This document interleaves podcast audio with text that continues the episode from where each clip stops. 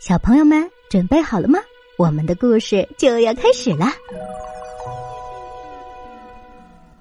有点麻烦了。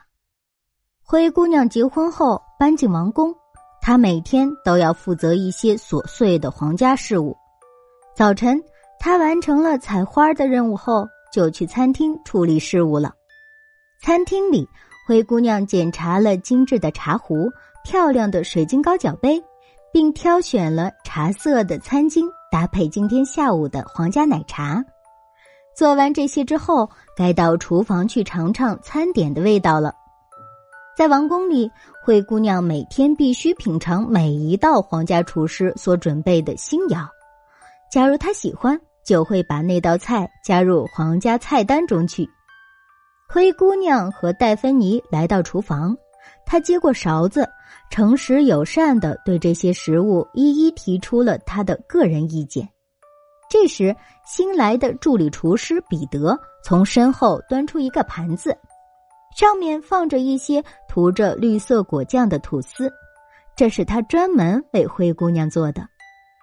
灰姑娘礼貌的拿起一片吐司，看着上面的绿果酱，有些为难，因为她实在不喜欢青梅。但又不想让彼得沮丧，他勉强的咬了一口，果酱的味道几乎是苦的。他强忍着嘴里的怪味儿，一口气把它咽了下去。当彼得紧张的问这个果酱怎么样时，灰姑娘实在有些尴尬。这时，贝翠丝前来通知灰姑娘要去试穿衣服了。灰姑娘笑着回答说：“ 味道很特别，谢谢你。”边说边转身跟贝翠丝一块儿快步离开了。戴芬妮看到灰姑娘试吃彼得做的果酱，也向彼得要了一片尝尝。他兴奋的咬了一大口果酱吐司，脸上的表情变得僵硬了。他使劲儿吞下去，说：“嗯，这很可口。”随后，普鲁登斯也因为好奇而品尝了彼得特殊果酱。但是他也违心的告诉彼得，果酱很好吃。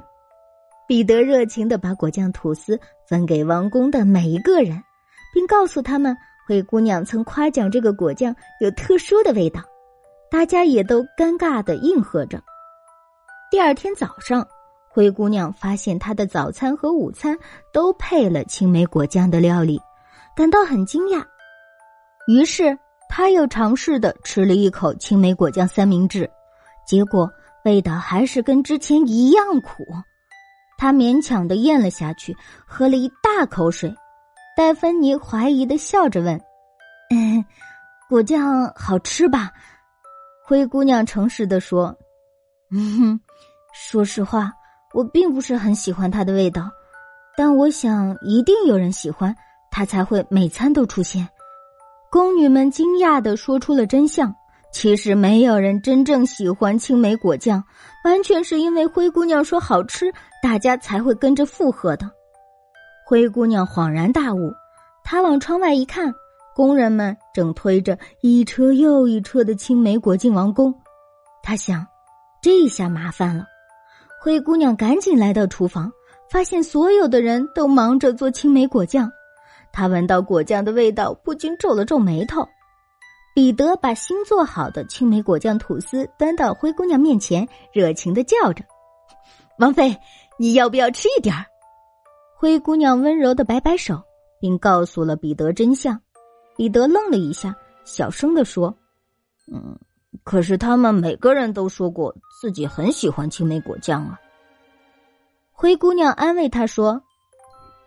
通常人们为了不伤害对方而会选择不说真话，但我们必须要学会表达出自己心里的真正想法，这才是诚实。彼得有些失落，灰姑娘给彼得出了个主意，彼得终于笑了。